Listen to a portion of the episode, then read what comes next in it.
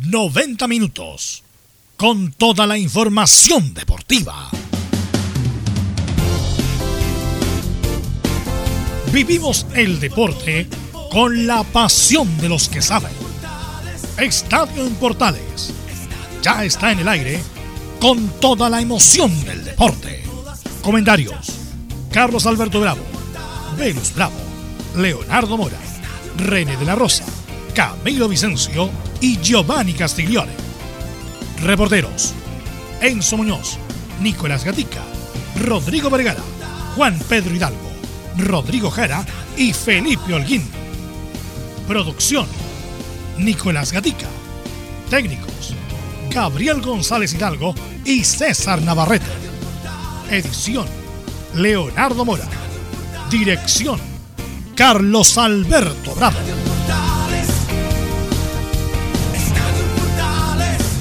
Estadio en Portales es una presentación de Ahumada Comercial y Compañía Limitada. Expertos en termolaminados decorativos de alta presión. Hola, ¿qué tal? Buenas tardes, bienvenido. Ya estamos en el aire, somos Estadio en Portales con todo el informe del deporte nacional e internacional hasta las 3 de la tarde. Bien, vamos de inmediato, como es habitual, con la ronda de saludos. Nicolás Gatica, ¿cómo le va? ¿Alguna novedad en Colo Colo? Hola Carlos, ¿qué tal? Buenas tardes a todas las sintonías de Estadio Portales. Bueno, novedades tendremos las palabras, las declaraciones del técnico, de Gualberto Jara, justamente sobre varios temas de Colo Colo, también de la vuelta al fútbol chileno y también contaremos, eh, bueno, lo vamos a anticipar de inmediato, que Juan Carlos Caete dijo por qué razón no siguió en Colo Colo, dijo que fue netamente por problemas de plata, pero bueno, eso lo analizaremos después en el informe del día de hoy. Perfecto, estaremos muy atentos al informe de Colo Colo. Lorenzo Muñoz, ¿qué novedades tiene la U de Chile? ¿Cómo estás? Buenas tardes. Bueno, Buenas tardes, Carlos Alberto. En Universidad de Chile escucharemos la palabra de un actual gerente deportivo. Estamos hablando de Superman, pero que analiza la campaña del 94, la tan bullada campaña del 94 que surgió con este documental del CBF. Así que escucharemos. Y hay una interesante que dice que, claro, que ganaron el campeonato del 94, pero todo esto partió el 92. Perfecto, ahí tendremos el informe entonces de Universidad de Chile. Y en Católica, mi estimado Felipe Holguín, ¿cómo estás? ¿Qué novedades hay? Buenas tardes. Muy buenas tardes, Carlos Alberto, y a todos los oyentes de Estadio en Portales. Así es, estuvimos en minutos breves con eh, la conferencia de prensa de Universidad Católica donde habló el jugador Tomás Taburuaga. También eh, hoy en titulares tendremos eh, al rival de la UC en Copa Libertadores que se quedó con, sin su máxima figura. Y además, como último, tendremos lo que pasa con Gary Medel que suena en España. Suena en España Gary Medel. Don Leonardo Isaac Mora, buenas tardes, ¿cómo está? ¿Cómo le va, Carlos Alberto? Yo le agrego solamente para lo que vamos a ver hoy día a la ministra del Deporte, Cecilia Pérez, que conversó con Radio Portales por la mañana. Estuvo ahí en una eh, pauta Cristian Álvarez y se habló un poquito de lo que especulábamos un poco ayer. ¿Qué pasó con el Estadio Nacional? Así que es parte de lo que vamos a revisar también en el programa del día de hoy. Y también tenemos el aporte, como es habitual, del técnico nacional Giovanni Castiglione. Giovanni, ¿cómo estás? Buenas tardes. Muy buenas tardes, Carlos. Buenas tardes, Belu. Eh, acá, atento al programa que obviamente uno lo espera con mucha ansia. Muchísimas gracias. Le va, a, apuntar de la Champions a, Giovanni. A Giovanni hay mucho fútbol europeo. Hay mucho fútbol. Don Waldo Omado de León, ¿cómo está usted? Buenas tardes. ¿Cómo está, Carlos Alberto, Belu, a todo el panel todas partes? Muy bien, aquí en la radio junto a Leo Mora. Ah, perfecto. Usted siempre viene acompañado, ¿cómo lo hace? Oiga, eh, viniendo todos los días a la radio. ya, ya. Hicimos, hicimos varios, varias cositas acá. Afortunadamente está Leo Mora está loco, está loco Leo Mora. Después les comentamos. ¿eh? Leo Mora Portales le va a poner. Oiga, Leo Mora, Portales. Cuando ustedes vuelvan no van a conocer la radio, ¿no es cierto, Leo? Es verdad, es verdad. Bien. bueno, una, eso es una buena noticia. Bueno, vamos a ir a los titulares que lee nuestro compañero Nicolás Gatica. entonces con, bueno, un nutrido panel en la jornada de día jueves, entonces con titular de esta jornada aquí en Estadio en Portales. Exactamente, comenzamos nuestro fútbol donde durante la noche de ayer Estadio Seguro aumentó a 21 la lista de los estadios. Pero volvieron a recalcar que deben pasar ciertas pruebas para su aprobación. De hecho, hay dos estadios que están con disponibilidad restringida. Y hace escasos minutos, justamente como la adelantaba Leo, la ministra del Deporte Cecilia Pérez se refirió a este y otros temas relacionados con el fútbol. También en nuestro informe de las colonias, bueno, Augusto Valderrama tendrá la palabra de Mauro Caballero, que se recuperó de una lesión en la Unión. Entrenados por el mundo, el Barcelona y Arturo Vidal están ya en Portugal para enfrentar mañana en Champions League al Bayern Múnich. Nos vamos ahora hasta Brasil, donde Ángelo Arauz, ex U, marcó golazo y dio una asistencia en el Corinthians. Lamentablemente su equipo perdió 3 a 2 ante el Atlético Mineiro de otros U, Jorge Sampaoli. Volviendo a los cuartos de final de la Champions League, el PSG de Francia derrotó en los descuentos al sorprendente Atalanta. Y hoy desde las 15 horas el Atlético de Madrid jugará ante otra revelación del torneo en Leipzig de Alemania. Esto y más en Estadio Portales. Ahí están los titulares que lee nuestro compañero Nicolás Gatica. Bueno, hoy día eh, hubo un anuncio, o más que anuncio, una actividad de la ministra Pérez. Incluso estuvo Fernando González, nuestro medallista olímpico, gran deportista, gran tenista, porque los clubes privados, tanto de golf como de tenis, eh, también están abiertos. Entonces, y obviamente le preguntaron a Cecilia Pérez eh, respecto del fútbol. Obviamente es muy importante. Pero íbamos a escuchar la primera, Gabriel, eh, de la ministra Pérez, respecto que nos indica a la ministra que tenemos cero contagios en los deportistas autorizados. Y lo que hemos tenido es un comportamiento realmente extraordinario. Eh, cero contagios, los protocolos eh, aplicados realmente con total responsabilidad, como lo que hemos visto hoy día acá en el Parque Mahuida, y con mucha gente ayudándonos. el alcalde Palacios, el Comité Olímpico, el Comité Paralímpico, en el caso del fútbol, la NFP, eh, y eso nos ha permitido, luego de cuatro meses de intenso trabajo, de tener los protocolos que permitan dar confianza a la autoridad sanitaria eh, para que nuestros deportistas de alto rendimiento puedan entrenar eh, dentro de una normalidad anormal, pero ya no desde sus casas. Y vamos a seguir escuchando a la ministra Pérez para después darle la bajada, porque hay varias cosas que obviamente están sujetas a comentarios. Vamos a escuchar la segunda que nos dice que el Estadio Nacional solo se puede ocupar los fines de semana para partidos de clase A. Es un prelistado eh, que eh, envió Estadio Seguro a la NFP bajo la condición que la Sociedad Chilena de Medicina del Deporte certifique que tienen la infraestructura adecuada para aplicar los protocolos eh, finalmente del fútbol. Y dentro de ese listado, el Estadio Nacional queda con restricción es un estadio que se puede ocupar solo los fines de semana para partidos tipo A y a requerimiento de estadio seguro. ¿Y por qué la excepción? Porque nosotros defendimos el derecho también a entrenar de lunes a viernes de nuestros deportistas de alto rendimiento. Eh, hay seis recintos del Estadio Nacional donde nuestros deportistas entrenan de lunes a viernes. Y cuando el fútbol eh, ingresa al Estadio Nacional, muchos de esos recintos hay que cerrarlos por toda la operación que signifique levantar un partido, ¿no es cierto?, del fútbol profesional, aunque sea sin público. Y nosotros creemos que eso no es justo. Y por eso la restricción de lunes a viernes del estadio para nuestros deportistas de alto rendimiento, los fines de semana solo a requerimiento de estadio seguro, porque también hay eventos del deporte de alto rendimiento que eh, quiere eh, también utilizar el Estadio Nacional los fines de semana, como es el caso del rugby, para el mes de septiembre para prepararse para el sudamericano de Dubái en octubre. Bueno, Leo, ese misil va dirigido por un solo club, obviamente, que es la U, porque el único equipo que ocupa el Estadio Nacional para partidos no clase A es la U de Chile. Por lo tanto, Leo, la U va a tener que buscar estadio, o el Santa Laura u otro, otra, otro, o otro estadio, para los partidos que no sean clase A, Leo. De hecho, mi duda, eh, por desconocimiento solamente, por el tiempo que estuve fuera, es que si la Universidad de Chile volvió a inscribir el estadio de Collao como segundo estadio, porque te acuerdas que el año pasado eh, se hablaba de Santa Laura, pero finalmente la U para los partidos que no se podían jugar en el Nacional eh, había inscrito Collao. Entonces no sé cómo habrá sido para el 2020 la inscripción de la U para jugar en otra localía. Ahí esa es la duda que me queda. Sí, según el Mercurio, sí, me imagino que si la uno yo en este caso, el segundo estadio como Collado, y hasta ante esta medida tendrá la opción de poder dar una segunda alternativa como estadio. No, yo, según la crónica del Mercurio del día de hoy, la U está mirando a Santa Laura. Santa Laura sí, porque ir a Collado sería, con tema de contingencia, sería trasladarlo en avión, subirse en avión, bajarse en avión, aeropuerto, allá, acá. Más, más, más, expuesto a estar de contagio. Sobre todo si es sin público, hasta la cisterna podría ser una alternativa, te lo digo así, voy rápidamente. Pero te pregunto, Carlos Alberto y Agualdo, las declaraciones de la ministra independiente que sea hincha de la U, va dirigido para la U. Que obviamente que los de los deportistas olímpicos, todo lo demás, si se cierra el estadio no pueden entrenar, entonces hay que darle prioridad y solamente se va a jugar los partidos clase A cuando el Estadio Seguro lo disponga, y caiga un meteorito, ahí vamos a autorizar el Estadio Nacional. Claro, yo sé que Nacional tiene mucha actividad, pero cuando hay fútbol, bueno, siempre se manejó de otra manera distinta. Bueno, no sé, a lo mejor no paga la U porque el... No, si no tiene nada que ver el no, pago. no, que la U, el único la U- cliente la U que tiene el Nacional Velos es la U de Chile. Pero No excluyó sé. ahora la, ahora lo excluyó para darle prioridad a los deportistas, a eso te voy. Que en esta bien, contingencia la U eh, lo van a excluir. Oye, la, van a hay uno. excluir, la van a excluir, pero una- un estadio sin público no creo que sea tanto problema para que digan que Sí, no puede ser solo clase A.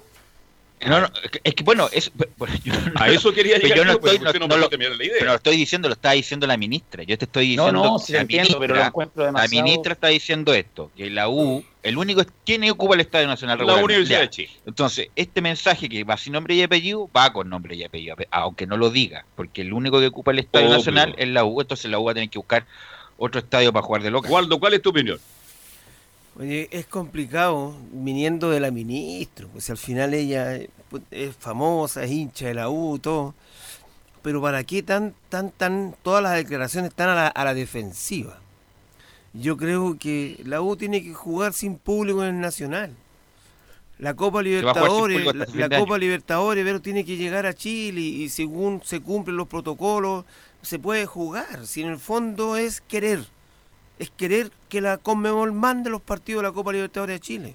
Vayan al Nacional, a- al Estadio Colo Colo, a Católica. Un avión cerrado, ya, aquí, bajan, le hacen y se van. ¿Por qué Chile no puede hacer eso? ¿Por qué tan cuadrado? ¿Por qué tan con tantas complicaciones?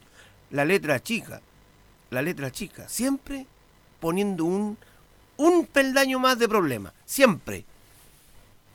Sí. bueno, por eso, por eso digo que eso fue con, con nombre y apellido. Vamos a seguir escuchando, Gabriel, a la, a la ministra que nos habla justamente de que los otros estadios son de propiedad privada o con comodato municipal. No, los, los estadios que eh, finalmente pre-eligió Estadio Seguro son estadios que tienen propiedad privada de los clubes, que tienen comodatos municipales de administración y de operación, y son, además del Estadio Nacional, tres estadios que son de eh, IND. Eh, y en ese caso, nosotros, en el caso de los otros estadios, no hay deportistas de alto rendimiento en ellos. Eh, hoy día eh, entrenando, no son sus lugares habituales de entrenamiento, por lo tanto no tienen esta restricción. Vamos a seguir escuchando a la ministra que habló de estos temas el día de hoy. Eh, respecto a que la ministra, el, el próximo audio, Gabriel, le pedimos a la NFP una comisión médica. Nosotros les pedimos como Ministerio del Deporte para poder hacer todas las gestiones que nos permitan eh, avanzar un paso en el fútbol profesional y llegar finalmente al torneo de la competencia, le pedimos tres cosas. Primero, una comisión médica que fue aprobada eh, por el directorio, nos fue notificada el día de ayer, que preside el doctor eh, Fernando Yáñez, con el que hemos trabajado eh, casi cinco meses. Segundo, les pedimos una fiscalización y supervisión de la implementación de los protocolos por parte de la Sociedad Chilena de Medicina del Deporte, que también ha sido parte de nuestra mesa de deporte COVID, y también eso se nos confirmó. Y tercero, nosotros les solicitamos que eh, los incumplimientos a los protocolos quedaran establecidos con sanciones específicas, no con una norma general, ya sea en el Código de Penalidades o finalmente en las bases del torneo, y es algo que tengo entendido que tienen que eh, votar en el próximo Consejo de Presidentes, que no sé si es mañana o el día lunes. Claro, eso fue una de las cosas que se, que se rechazaron, a tener comisión médica permanente. eh, y solamente va a estar un par de meses en esta comisión. Y vamos a escuchar la última de la ministra Pérez que nos indica que los partidos serán sin público. Eh, nosotros como Ministerio del Deporte esperamos que si se da la autorización finalmente para el retorno de la competencia del fútbol profesional, sea el ente finalmente que se entiende con el fútbol profesional el que siga con esto adelante, que es Estadio Seguro, que tiene su dependencia con el Ministerio del Interior y los intendentes y los gobernadores. Nosotros como Ministerio del Deporte eh, tenemos como misión acompañar a la Federación de Fútbol, que está, por ejemplo, está la selección de fútbol femenina, eh, no a la NFP, ese es otro eh, mecanismo que es a través del Ministerio del Interior. Y en ese sentido, nosotros esperamos que los partidos, si es que es autorizado, van a ser sin público, por lo tanto no debe haber ningún inconveniente en la cancha, ¿no es cierto? Y que exista la responsabilidad del ciudadano. El deporte, no solamente el fútbol, el deporte eh, son buenas noticias, el deporte es alegría, el deporte es unidad en nuestro país y por lo tanto nosotros esperamos que eso no se manche, eh, no se manche nunca, eh, porque finalmente eh, los deportistas de alto rendimiento o los jugadores de fútbol profesional lo que están haciendo es su trabajo y necesitan trabajar, como muchos chilenos en este país. Bueno, Leo, usted tenía el- como el listado de los estadios que están habilitados, los 15 estadios, ayer me envió la emisión. Eh, ¿Por qué no revisamos eso, ese Oye, listado como para aterrizar lo que estamos hablando? La, la, Sí. pregu- la pregunta del estadio la hizo nuestro reportero Cristian Álvarez. Ah, ya, Ah, perfecto. ya, Oye, bien, pero perfecto. espectacular, Eh, muy buena pregunta. Claro, porque nosotros ayer hablábamos un poco, especulábamos de que por qué no se podía ocupar el Estadio Nacional. Pues entonces la prioridad en estos momentos, para que a la gente le quede claro otra vez por qué no se ocupa el Nacional, es porque está para los deportistas de alto rendimiento. Y solamente en los partidos importantes, Estadio Seguro podría hacer uso del Estadio Nacional. O Dos sea, se- partidos. claro, si se juega Católica, Católica, Colo Colo-Colo. Colo y Colo Colo con la U. Católica, Colo-Colo. No, la U, la U, Colo-Colo. Colo-Colo, la U Católica. Exactamente. Y si algún partido de Copa Libertadores también se tuviera que cambiar de reducto, sería el Nacional. Pero ahí ya... Y tú tienes, Sí, los tengo. Leo, tú tienes el... Vamos a ver. Ahora, ojo, que hay una cosa, porque la, la eh, es una lista preliminar. De hecho, la, misma ministra del Deporte lo destaca en, en las preguntas que le hace Cristian. Y de hecho, la NFP lo publica igual en su sitio web.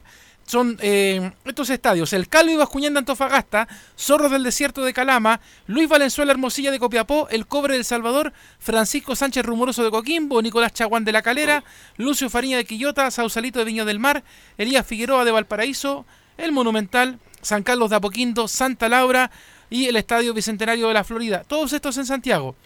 El. Teniente de Rancagua, La Granja de Curicó, el Fiscal de Talca, Alcaldesa Esterroa Rebolledo de Concepción, Huachipato Cap Acero de Talcahuano y el Germán Becker de Temuco. Esos son los estadios que están eh, en la lista de los veremos ya que están con el B y le falta la otra B. Y los con disponibilidad restringida está el Estadio Nacional y el Municipal de la Cisterna. Pero, si, mu- eh, ¿a qué se refiere con, bueno, eso de libertad restringida? Porque Palestino hace de local ahí lo, y se juega Palestino con la calera. ¿Qué problema Mil puede personas. haber ahí? No, de hecho lo que Mm. explicaba recién... No, no, si no va el público. Claro, pues, si no va el público, el punto es. Palestino tiene dos camarines ahí por el lado del parrón, se entra.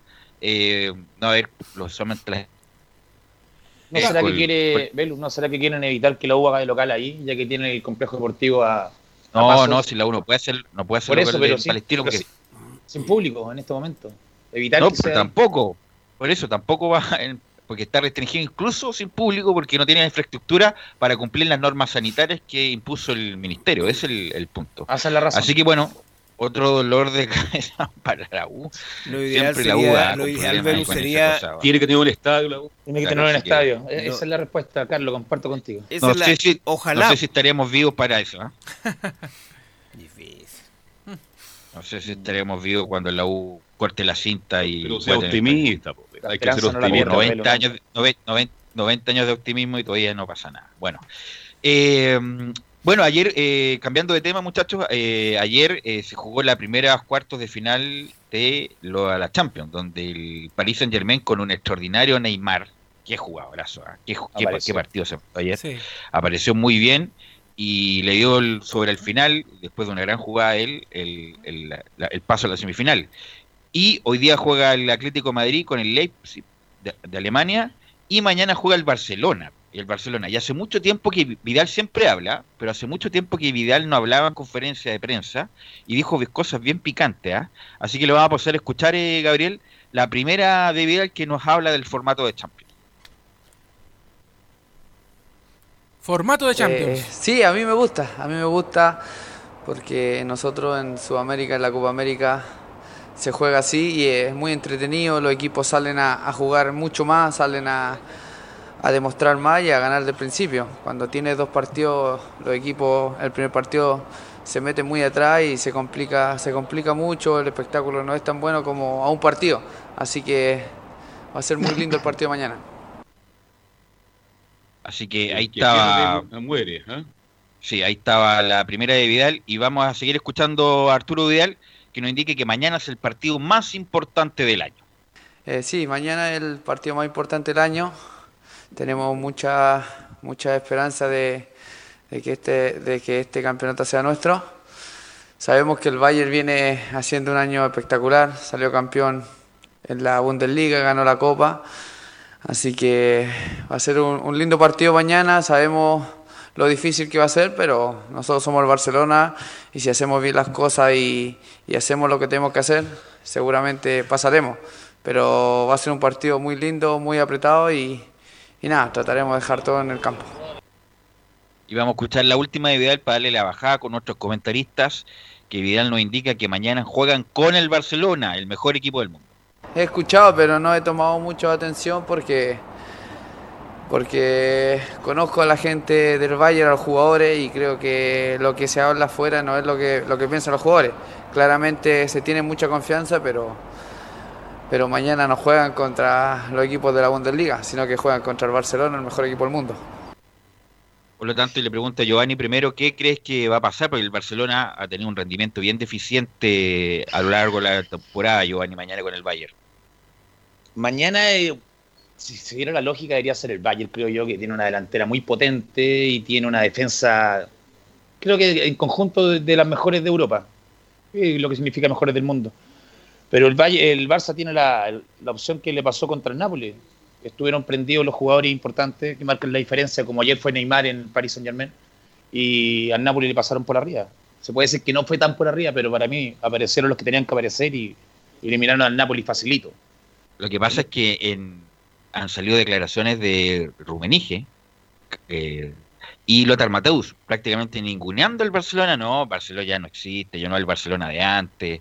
Tiene que pasar algo extraordinario para que el, que el Barcelona gane y lo único extraordinario sí. que tienen es Messi. Por, por eso es lo que eh, salió a hablar Vidal en el sentido de que tratar de igualar las expectativas con el Bayern Múnich. Los equipos bueno. grandes, importantes como Barcelona, más allá que no han tenido un buen año en la liga local, indudablemente tiene que aparecer.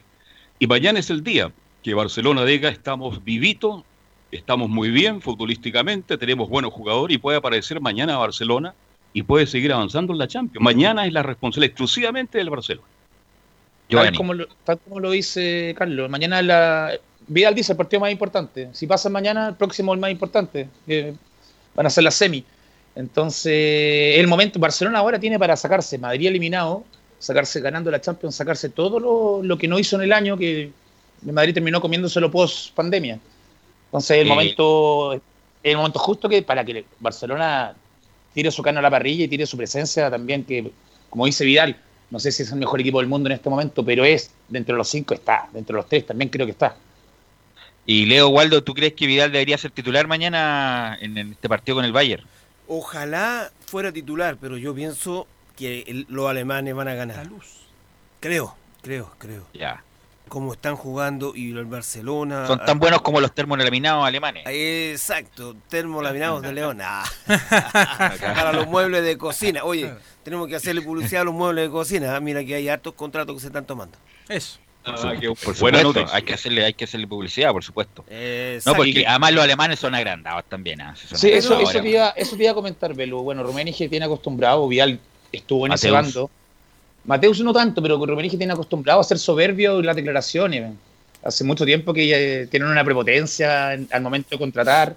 Contra ahora le dijeron si Cristiano Ronaldo estaba en sus planes, no, porque es muy, muy viejo y son así tajantes con las declaraciones y ahora obviamente están buscando lo que están haciendo con Vial, sacar la chispita, que Vial se que entre, entre caliente, lo conocen. Y lo expulsen. Y, y, se va a jugar la vida, se va a jugar la vida Vial estando en cancha. Sí, así es. Y entonces, y esta Champions es atractiva, esta Champions me da la, la, impresión de que para mí el candidato de ahora, y no porque me guste su estilo de juego en este momento, porque tampoco está haciendo, pero creo que es el momento que puede ser el City. Además que, bueno, además que vuelve, bueno, vuelve Busquets, vuelve Vidal, De Jong, que jugó muy bien el otro día, debería ser titular, y arriba Dembélé está disponible, que yo encuentro un gran jugador Dembélé, pero se agarra más que Lucas. Pero no sé, ese es el tema eh, que tiene. Y está, bueno, Messi, que para mí es el mejor del mundo. Lo que pasa es que el entrenador también tiene menos peso que un paquete de cabrita. Tiene Entonces, bueno, tiene a Messi. Tiene a Griezmann, tiene a Messi. Bueno, el Bayern también tiene lo suyo. Tiene Lewandowski, tiene a, a Thiago Alcántara, eh, tienes el, la defensa, bueno, a Neuer. Entonces le pregunto a, a, a Giovanni, Waldo, Leo. Se ha hablado mucho incluso de la rivalidad de los arqueros, porque Ter Stegen, el arquero del Barcelona, no se pueden ver con Neuer. A mí me, a mí me encanta Ter Stegen y les pregunto quién es mejor, Neuer o Ter Stegen, Giovanni. Neuer. Leo. Eh, Del Barcelona. Sí. Ay, no, es que Pelea eterna, pues Velus. Yo la, como dijo... Nelson, Nelson Coso me está diciendo usted. No, ¿Quién? no, no, no, no. No, pero lo que pasa es que. Eh, eh, no, lo que pasa es que como. ¿Sí o no, Carlos? Es pelea eterna este, del último tiempo. Sí, sí, sí, sí. Eh, A mí me pelea, encanta Ter sí. Tiene buen juego de pie, tiene, ahí, ahí ya es más que Neuer, tiene un Sí. juego de pie extraordinario. Oye, bueno, va a ser el. Neuer ya está en lo último, entonces yo creo Sí. que es cosa de paciencia de Ter Stegen para adueñarse de eso y ter- va a terminar siendo capitán de la selección el día de mañana, sí. Yo creo que va a jugar no, pero por mucho tiempo. En Alemania, en Alemania, el, los portadas es Neuer Ter Stegen, así como eh, y además Ter Stegen parece que no, no, no, no es que parece, no tiene buena relación con Neuer. Él dice como también, acuérdense cuando presionó al Barcelona de sacar a Bravo de la titularidad cuando Bravo jugaba por la liga, que oye, me trajeron a mí para ser titular, yo juego solamente la Champions, oye, es suficiente. Eh, y está pidiendo lo mismo ahora la selección alemana de que le, que le den el espacio a él ya para ser titular de la selección alemana y no ser banca eterna de, de Neuer. Así que los alemanes también se este tipo de cosas de, de problemas en- en- entre jugadores. En los momentos malos Barcelona, Ter Stegen fue figura. pues. Sí. Muchos puntos ganó en la liga y ahora está jugando muy bien. Porque digamos las cosas, una de las cosas malas de Barcelona es su defensa, ¿ves? Se para mal, deja espacio increíble y por ahí el arquero apareció como gran figura. No sé si ustedes comparte, pero para mí Ter Stegen debe ser hoy día el número uno del mundo. Sí, a mí me gusta mucho Ter Stegen. El, bueno, también está el arquero del, del, del Atlético de Madrid, que es muy bueno. Eh, está, bueno, el mismo Neuer. No, eh, Neuer, no- Neuer y Ter Stegen creo que son los mejores del momento. Courtois, Courtois también. Eh, así que no, tiene ahí, hay arqueros muy buenos en, en el mundo. Vamos a ir a la pausa, Gabriel, y vamos a ver con todo el informe de los clubes, a ver qué novedades nos tiene. el- Sí, No, Leo, no, nos ahí, vamos, está no le vamos a ir a la pausa, no sea porfiado. Tenemos a Laurencio Valderrama Ah, de veras. con la información con Laurencio, de la Unión olvidado, Española. había olvidado. Vamos con Sí. Laurencio. Vamos, Laurencio. ¿Cómo te va? Buenas tardes, Laurencio. Portales, justamente el día de hoy, Unión Española dio hartas novedades. Eh, primero que todo, porque el Estadio Santa Laura, junto con el Estadio de la Florida, eh, son dos de los estadios que, fueron autorizados por Estadio Seguro para este tema de, de- de poder acoger eh, partidos tras el retorno del fútbol y también, por supuesto, por la palabra de el paraguayo Mauro Caballero, quien eh, no juega desde el pasado 29 de septiembre, muchachos, cuando la Unión goleó 4-0 a Deportes Iquique. Esa vez eh, fue reemplazado a los 27 minutos por una grave lesión de tobillo. Y recién viene a recuperarse eh, en esta en estos meses. Aprovechó la pandemia para eso Mauro eh, Caballero. Y por supuesto va- eh, va- eh, vamos a ir con la primera declaración de el delantero paraguayo quien valoró el apoyo de Ronald Fuentes. Dice el profe Ronald Fuentes se preocupó en todo momento de mi recuperación. Vamos con Mauro Caballero acá en Estadio Portales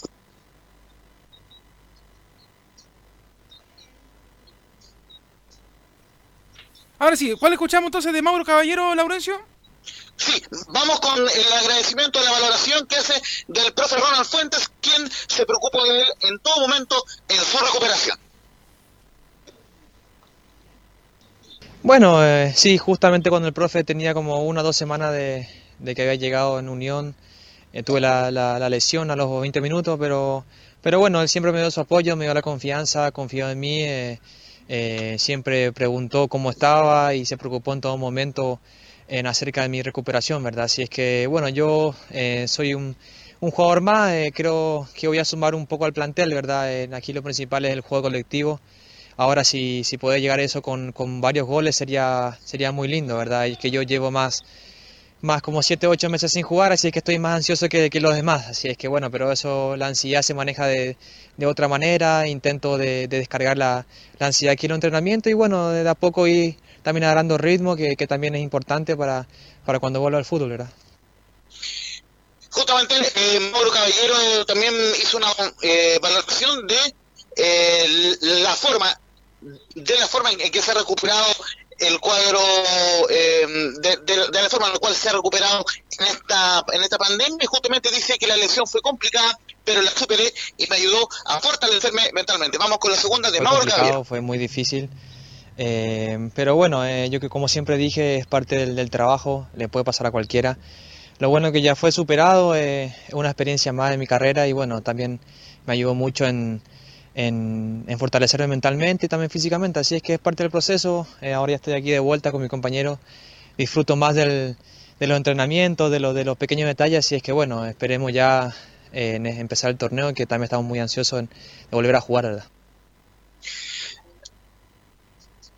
Recordemos, Leo y, estimados muchachos, que Mauro Caballero lleva 18 partidos y 4 goles tras arribar a San Luis en, en el comienzo de la temporada 2019. Eso, por supuesto, justo antes de la lesión y que Ronald Fuentes solamente pudo disfrutar de él un mes, porque recordemos que llegó en agosto del año 2019 para reemplazar al nano a Fernando Díaz y luego eh, tuvo en septiembre esta lamentable elección eh, el, el delantero Mauro Caballero. En honor al tiempo también, va, eh, eh, vamos a ir con última de Mauro Caballero. Eh, por un lado dijo que la Unión se había portado de la mejor manera y con los protocolos adecuados, pero con la que vamos a ir con la última de Mauro Caballero. Estoy muy, muy agradecido del cariño del hinchada. Espero volver con todo y marcar muchos goles. La última de Mauro Caballero acá, en Estadio Portugués.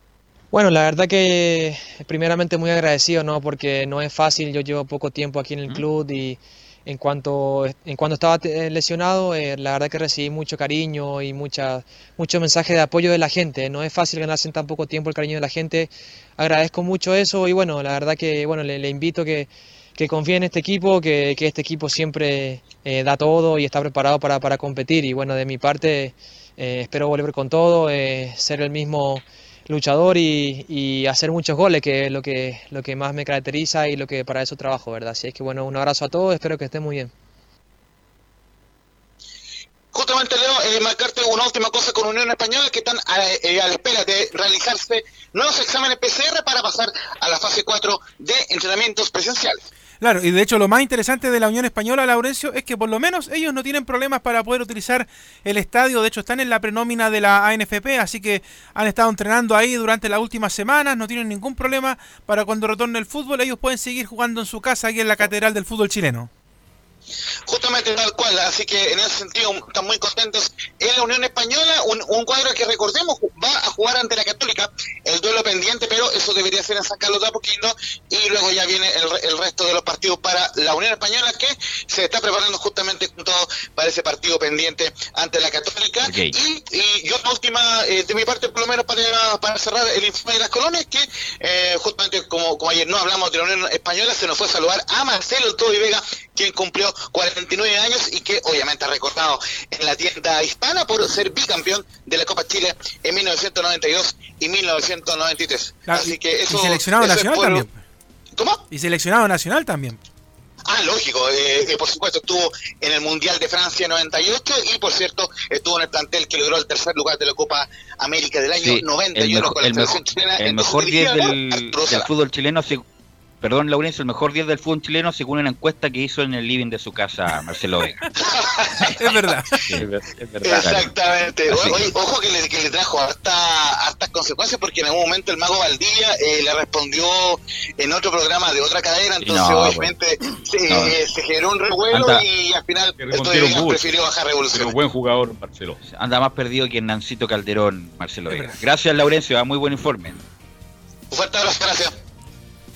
Vamos a la pausa y, después de la pausa les voy a preguntar cuál es el zurdo que más tienen en la mente, porque hoy día es el Día Internacional del Zurdo, por lo tanto después de la pausa nuestros panelistas nos indiquen cuál es el zurdo que más le marcó. Vamos a la pausa, Gabriel, y volvemos con el informe de los clubes. Radio Portales le indica la hora. 14 horas, 5 minutos. Comercial IAC y Compañía Limitada. La mejor calidad mundial en laminados decorativos. Comercial IAC y Compañía Limitada es Vertec en Chile. San Ignacio 1010, Santa Rosa 1779, Avenida Mata 446 y Portugal 501. Comercial IAC y Compañía Limitada es Vertec en Chile. AIG Legal es un estudio de abogados cuya misión es entregar una asesoría directa, veraz y personalizada para todos los ciudadanos. Contamos con especialistas en derecho de familia, herencias y derecho laboral, entre otras áreas. Visita nuestra página web www.aiglegal.cl o comunícate con nosotros y agenda una reunión sin costo al número más 569 73 04 67 92. AIG Legal. ¿Quieres tener lo mejor y sin pagar de más? Las mejores series de televisión, los mejores eventos deportivos, equipo transportable, películas y series 24/7. Transforma tu TV a Smart TV. Llama al 973-718989. Twitter arroba panchops. Una mirada distinta, con reflexión, profundidad. La encuentras en www.opine.cl. Ya lo sabes, www.opine.cl. Somos tu portal de opinión. Visita www.radiosport.cl, el sitio web de la Deportiva de Chile. Programas, noticias, entrevistas y reportajes, podcast, radio online y mucho más.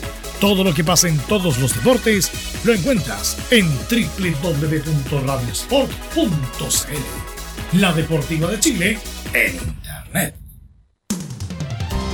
Termolaminados de León, tecnología alemana de última generación. Casa Matriz, Avenida La Serena, 776 Recoleta. Foro 22 622 56 76. Termolaminados de León.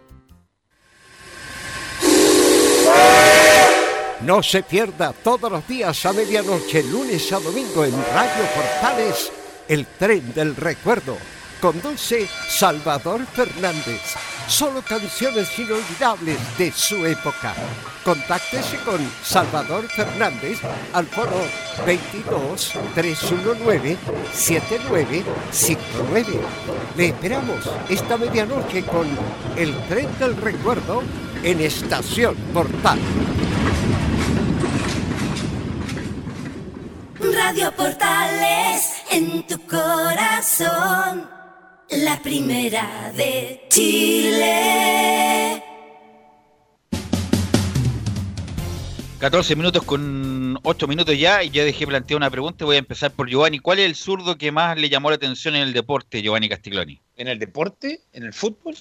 En el deporte en general. ¿Qué es zurdo? Porque hoy día es el Día Internacional del chico Zurdo. me- desde chico, no, lo, lo sé, yo soy zurdo, pero. Yo- sí, eh, Maradona, Maradona. sí, Maradona. Y el otro deporte, Marcelo Río. Usted, Leo, Leo Mora, ¿cuál es el zurdo que más le llamó la atención en el deporte? difícil. ¿Te puedo, ¿Te puedo agregar dos? Agrégueme lo que quiera. Ya, mira, uno, Pedro Heidi González, Uh, gran zurdo. ¿ya? ¿Ya? Y el otro, Rodrigo Tello. Yo- Rodrigo Tello. Ah, mira. Creo, creo que son los dos. Mira, que- Rodrigo, Sí. Rodrigo Tello, compañero nuestro, Giovanni Rodrigo Sí. Tello. Eh, Waldo, ¿cuál es el zurdo que más le llamó la atención en, en Mi- la- en el deporte, me refiero? Mi nieta. Ya. No, eh, Marcelo Sala, Leonel Sánchez. En el Sánchez. Mire, me dice Gabriel, Juan Carlos Orellana, gran zurdo, Juan Carlos hay Orellana. Pelo, hay pero yo, pero por eso, yo me, cri- estoy me hablando del- Maradona viéndolo de chico, No, pero entonces... yo estoy preguntando al, al que te- el gusto de cada uno, ¿cuál es el suyo? Bueno, a mí, eh, por lo que significó para el deporte Marcelo Ríos. Y en cuanto a jugadores podría dar Leonel Sánchez, Aravena, Rojas, Castañeda, Marcos. ¿Se acuerdan de Marcos? Rubén Marcos, gran zurdo. Bonito, bonito tema, pero si tengo Además, los uno- zurdos son más elegantes, siempre, siempre han sido más elegantes para Son más difíciles de encontrar también. eh, Rafael Nadal, Marcelo Río, Maradona, Messi, eh, Giovanni. Castiglione. Giovanni Castiglioni, No, Belu, Castiglioni Belu- también soy zurdo, así que bueno. Eh, um, bueno, sí. Y, y Eh, Gutiérrez. Y Hugo Gutiérrez también, Daniel Ja, bueno, todo eso. Eh, Nicolás Gatica, vamos con contigo y el informe de Colo Colo. Sí, ¿qué tal? Buenas tardes. Bueno, y a propósito de esta discusión de, de los zurdos, o de la discusión, mejor dicho, de comentar los zurdos, bueno, también acá nos aportan eh, el, el programa Hinchada Monumental, que es programa de portales digital y nuestro medio asociado Radio Sport Chile, que está Laurencio Valderrama, entre otros, eh, Patricio Rodríguez, también elaboró un listado de, de zurdos, a ver si coinciden o no. Pone primero, Ignacio, pone a Paredes, Juan Carlos Orellana, Rubén Martínez, El Coto Sierra, Bartichotto, Rafael González, Chupete, Orma Pero Sábal, por Bartichotto no es zurdo, Coto Sierra. po, Gatica. Bartichotto es bien. Sacaba centros con la zurda, bien. sí, pero no es zurdo, no es zurdo. y además me derecho. indica, me indica Gabriel Basay, Basay nunca fue zurdo, Tampoco, porque Gabriel. derecho. Ah, bueno, que. Claro, eso del PC me dice. Claro, bueno, pero- Rubén pero- Martínez también marcó la, la infancia. Nosotros, Basay no es y, y Bartichotto era casi ambidiestro, pero él era derecho. Era- es derecho, sí. Eh, Sí, sí, ma- sí. Bartichotto, perdón. Nicolás. Bueno, este fue, claro, lo, lo que nos dijeron acá, pero claro, aquí también, ahora me, también de hecho... Pero, Nicolás, que- pero Nicolás, que ¿usted vio jugar no. a Bartichotto, no? ¿Usted vio jugar a Bartichotto, no, Nicolás? Por supuesto. Ya, entonces, ¿qué es lo que era? ¿Zurdo o derecho? Usaba las dos bien, pues. de Lo las que pasa dos- es que pero no era, Belu- pero no era zurdo neto, a eso voy. Velu, la gente se queda con Bartichotto porque se queda con el Bartichotto, obviamente, que, te que, que dejó guardado fue el de Bartich- Bartichotto campeón de América. Y ahí jugaba con Pato Yáñez, que Pato Yáñez, bueno, Carlos también lo, lo vio más directo que yo a Patricio Yáñez. eh, es un jugador puntero derecho nato, nato. Entonces Bartichotto se inclinaba por la izquierda porque él no tenía problema en sacar con la. El gol que le hace a Boca es por el lado izquierdo, llega por el lado izquierdo, pero lo define con la derecha. Y está claro que la derecha, Exacto. justamente, A justamente, eso voy. justamente. Por la izquierda, por la posición, bien dices tú, Giovanni, del Pato Yáñez, pero El él Pato por Yáñez izquierda que- siempre al final finalizaba la jugada con la derecha. Sí, con la derecha. Nicolás. Bueno, así que ahí cerramos la discusión, pero bueno, de- dejémoslo como el Coto Sierra, también un zurdo insigne, por No, supuesto, el del fútbol chileno. Gran jugador. Extraordinario. Claro, ahí sí que no hay dudas. Bueno, el Coto Sierra que fue ídolo, o Colo Colo por lo menos ganó buenos eh, partidos y títulos en Colo Colo, tanto como jugador como técnico. Uno que también pasó por Colo Colo, pero pasó, estuvo prácticamente un mes y nada, Juan Carlos Gaete, actual delantero de eh, Cobresal. Y justamente declaró él y dijo, ¿por qué razón? Vamos a ver si eso no es cierto, pero según él fue por lo siguiente, dice, no estaba de acuerdo con la plata. Mi representante me dijo que me iba a asegurar mi futuro. Llegué a firmar y le digo a Cristian Ogalde, que es el representante, que esta plata no me iba a asegurar el futuro. Además dice, decidí no quedarme porque no estaba de acuerdo con la plata. Él, Ogalde, me vendió otra historia. Peleo con él y le digo que no me iba a presentar, que no le iba a dar el gusto. Y finalmente sobre su estadía en Colo Colo corta estadía dijo lo siguiente. Soy hincha de Colo Colo y casi me hago un tatuaje del escudo en el pecho. En Colo Colo estuve una semana y fue la mejor de mi vida. El estadio es hermoso y los jugadores un 7. Así que quiero volver el otro año. Esa es mi meta en las declaraciones de Gaete en Colo Colo. La verdad, Gaete, yo no le creo nada, eh, Gaete. Pero cómo, si es que no le... no- Dice que se plata- llevó muy bien claro. con todo el mundo. pero, y- pero Giovanni, si, Giovanni a Waldo y Leo, si no le convino la plata en Colo Colo, entonces ¿por qué le va a convenir la plata en Santa Cruz, en, en Cobresal, que estuvo jugando esto, esto- este año y medio? Yo, le, yo ¿de qué leí, dijo que lo engañó, lo- le, le ofrecieron supuestamente una plata alta, cosa que después se transforma en, en que no era lo que él decía, y el representante Ogalde Pero- dijo que no, no, no lo tomes porque no esto no te asegura el futuro. Pero, estando, yo estoy estando adentro, 100%. sí, estando pero estando adentro, buscando la adentro, oportunidad, pero buscando estando la adentro oportunidad Colo- de saltar, obviamente. La mejor vitrina es Colo Colo, Universidad de Chile, Justamente, Católica. Entonces yo, yo a Gaete y Leo, yo no, lo- no- poco le creo, la verdad. No, de hecho, la verdad que nos miramos con, con Don Waldo y como que, no sé, ah, yo creo que fue lo que se hablaba la, la otra vez, que, que no aguantó la presión, que recibió un poco de bullying, pero esto de que no llegó a un acuerdo, no sé, y Colo Colo le iba a pagar mucho más que lo que le estaba pagando Cobresal. Por una cosa mínima, en ¿Cuál no? Cobresal que le paguen 3 millones. aunque A le Colo Colo, mismo. a Colo Colo no puede llegar por menos de 10. Claro.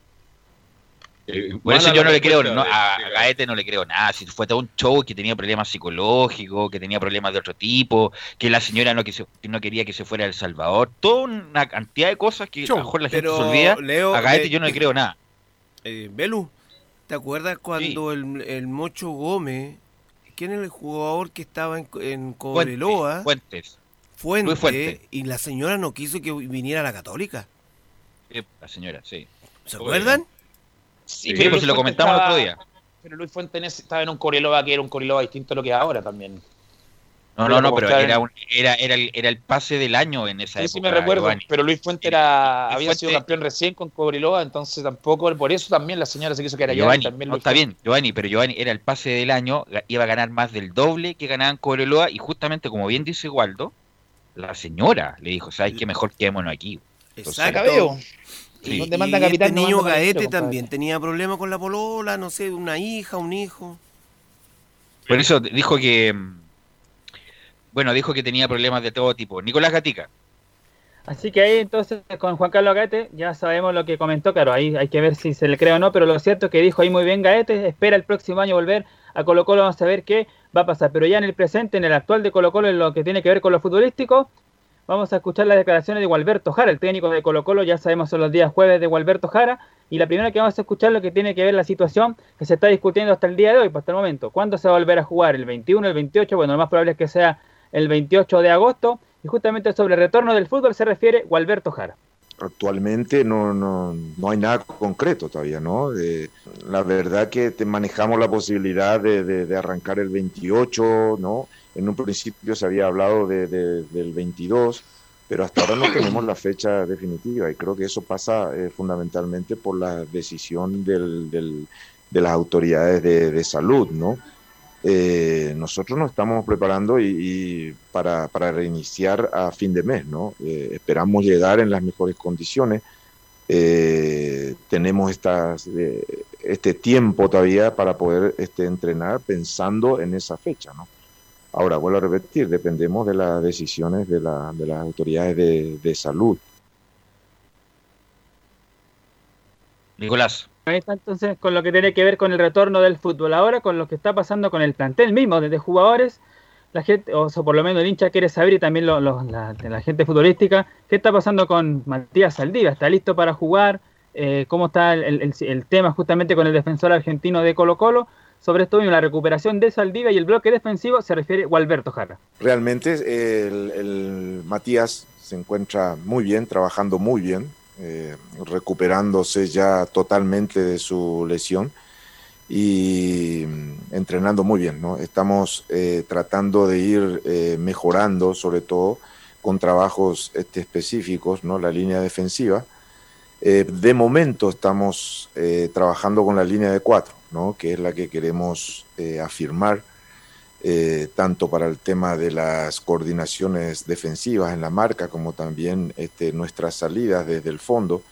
Y en eso estamos trabajando. Ya más adelante este, veríamos la posibilidad de, utilizar, digamos, la línea de tres, que también disponemos de hombres para poder este, realizarlo, pero de momento estamos trabajando con la línea de cuatro y ya en la medida que nos acerquemos a la fecha de reinicio, ahí este, veremos, ¿no?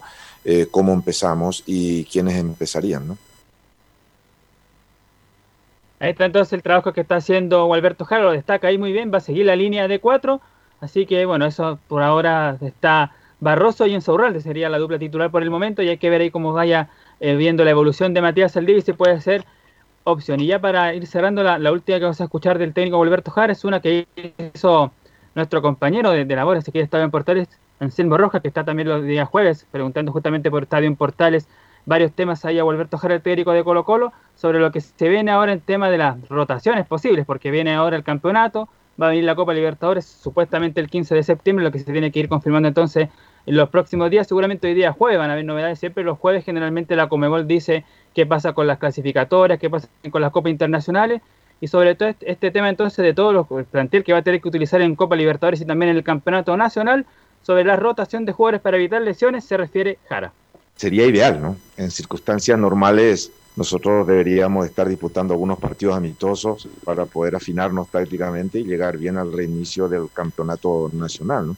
Y luego aprovechar las primeras fechas del campeonato para, para llegar también este, en las mejores condiciones para la Libertadores. Pero de momento todavía no tenemos una fecha exacta del reinicio del campeonato, no sabemos cuántos partidos podremos este, disputar para, para el reinicio de la, para el posible reinicio de la Libertadores en esa fecha, ¿no? Eh, sería ideal, pero, pero bueno, tenemos que ajustarnos a las decisiones, a la prioridad este, de, de, de, la salud en este caso y, en el caso de las Libertadores también de en qué condiciones se encuentre cada país para ese momento, ¿no? Pero estamos, estamos trabajando bien, que es lo más importante.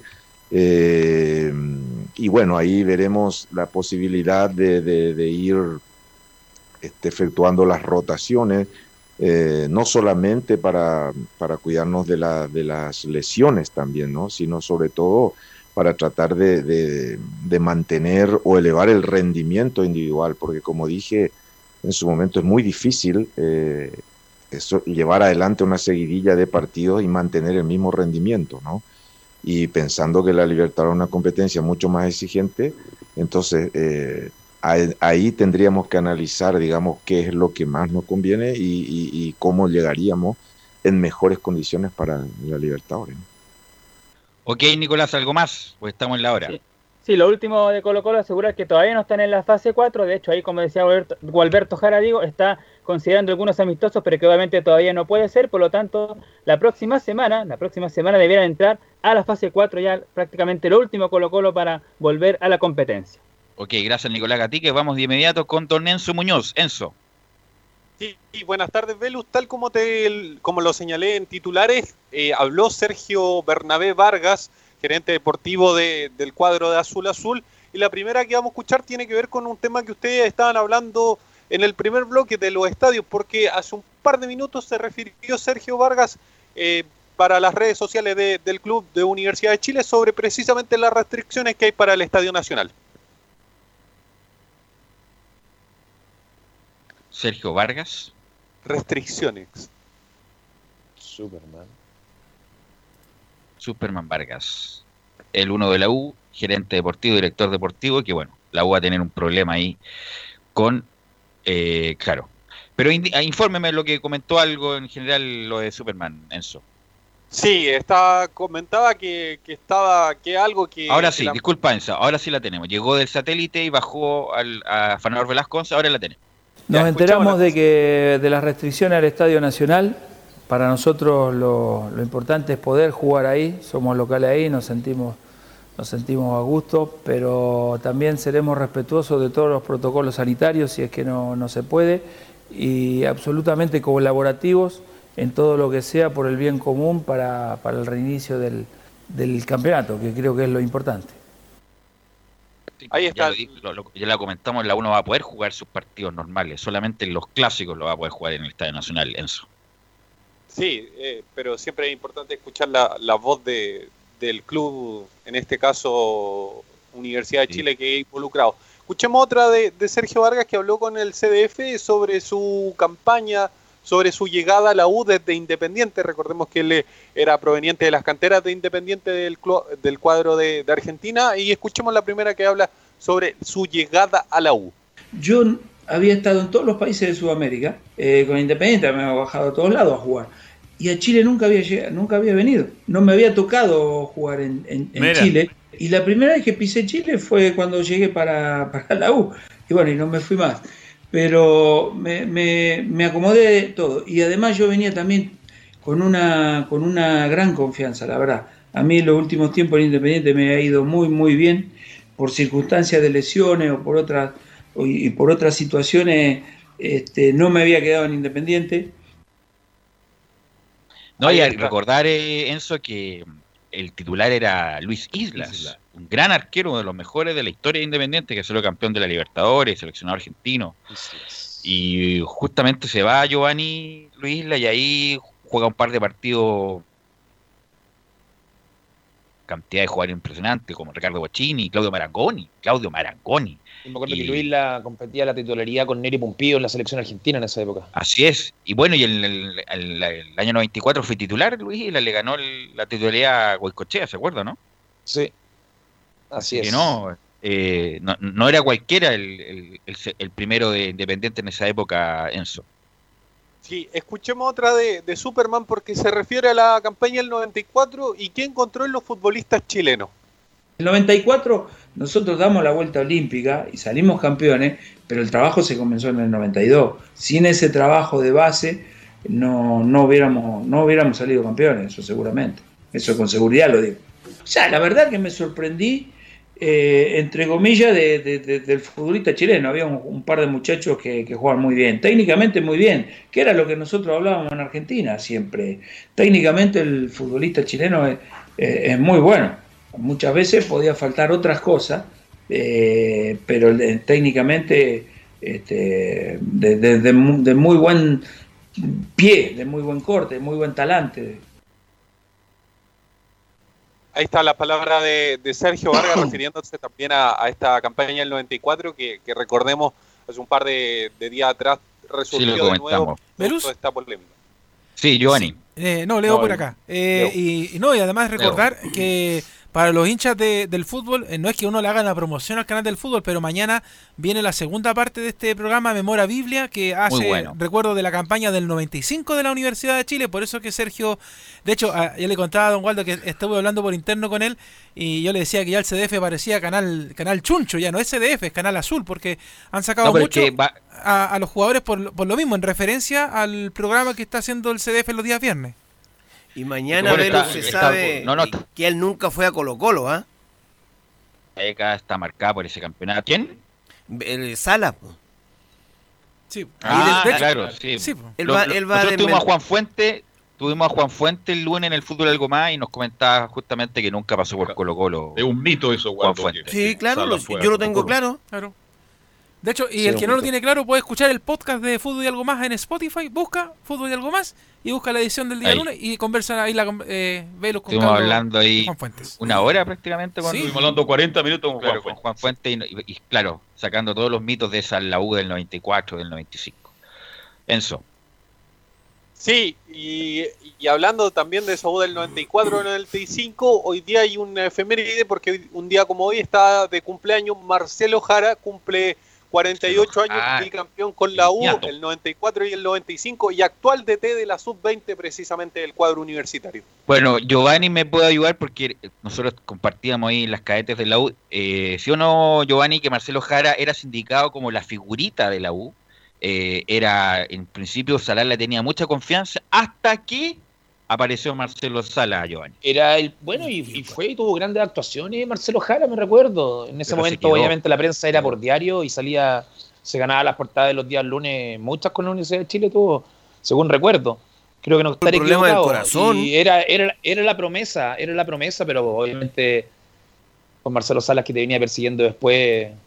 De esa generación, de esa generación estaba el Bototo Illesca, Rodrigo Golver, Francisco Pinto, Marcelo Jara, estaba el Pato Maibé, estaba Vladen Canales, estaba Belu Gabriel Bravo. Galindo, no sé si te acuerdas de esa generación, Waldo. Sí, no, ¿Sabes- de todo. ¿sabes este con- Ah, no, era más chico, también me equivoqué yo.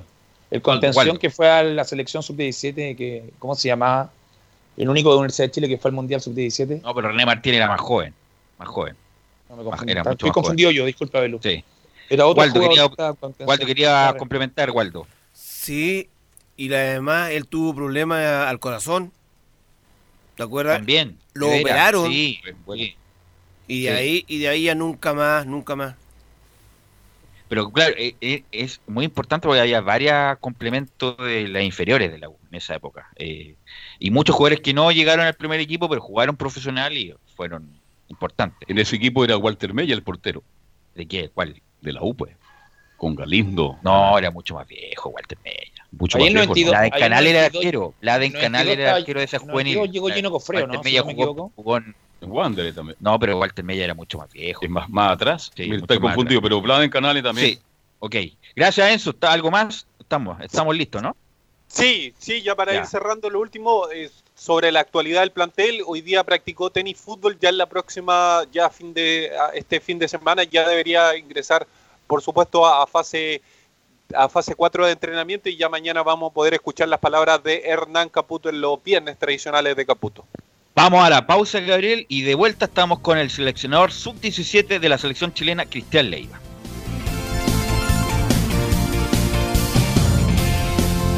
Radio Portales le indica la hora. 14 horas 30 minutos. Termolaminados de León, tecnología alemana de última generación. Casa Matriz, Avenida La Serena, 776 Recoleta. Foro 22 622 56 76. Termolaminados de León. ¿Problemas de familia, herencias, laboral y otros? AIG Legal, estudios de abogados que entrega asesoría directa y personalizada para atender su situación personal. Especialistas en derecho de familia, herencias y derecho laboral, entre otras áreas. Comuníquese con nosotros y agende una reunión sin costo al más 569 7304 6792 o visite nuestra página web www.iglegal.cl.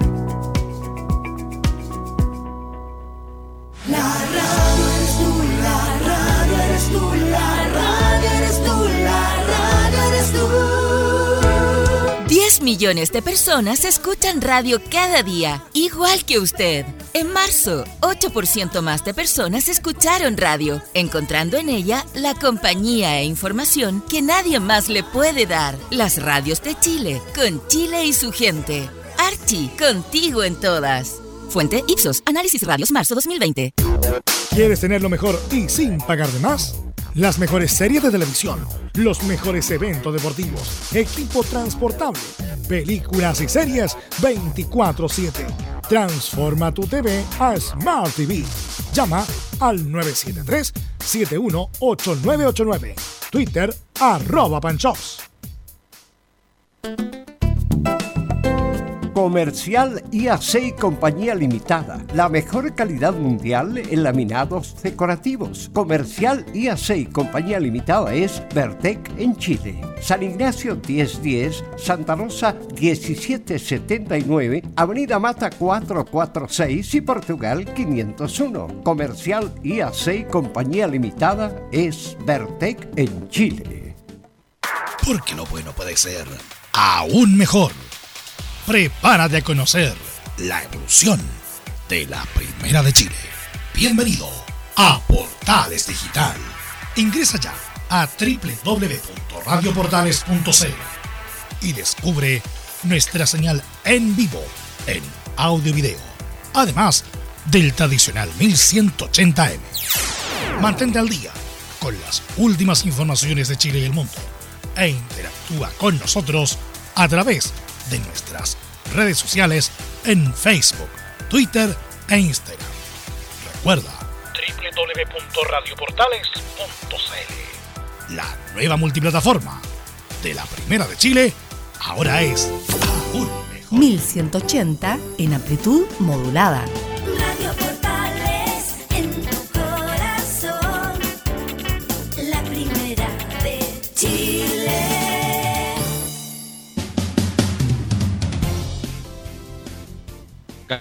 ya con 35 minutos y tenemos en el aire a un invitado bien especial, ¿ah? que no hace mucho, ¿ah? Pa- como que uno cree que ha pasado mucho tiempo, pero fue el año pasado, en octubre y noviembre del año pasado, donde estuvo inmerso en el Mundial Sub-17 y tenemos de invitado justamente al seleccionador nacional Sub-17, don Cristian Leiva. ¿Cómo estás, Cristian? Te saluda Belus Bravo.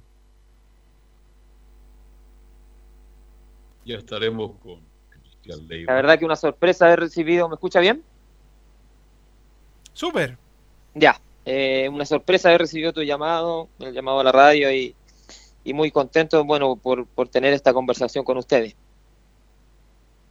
Cristian Rodrigo Leiva Godoy, nacido en Papudo hace 44 años, lateral y Ordenado.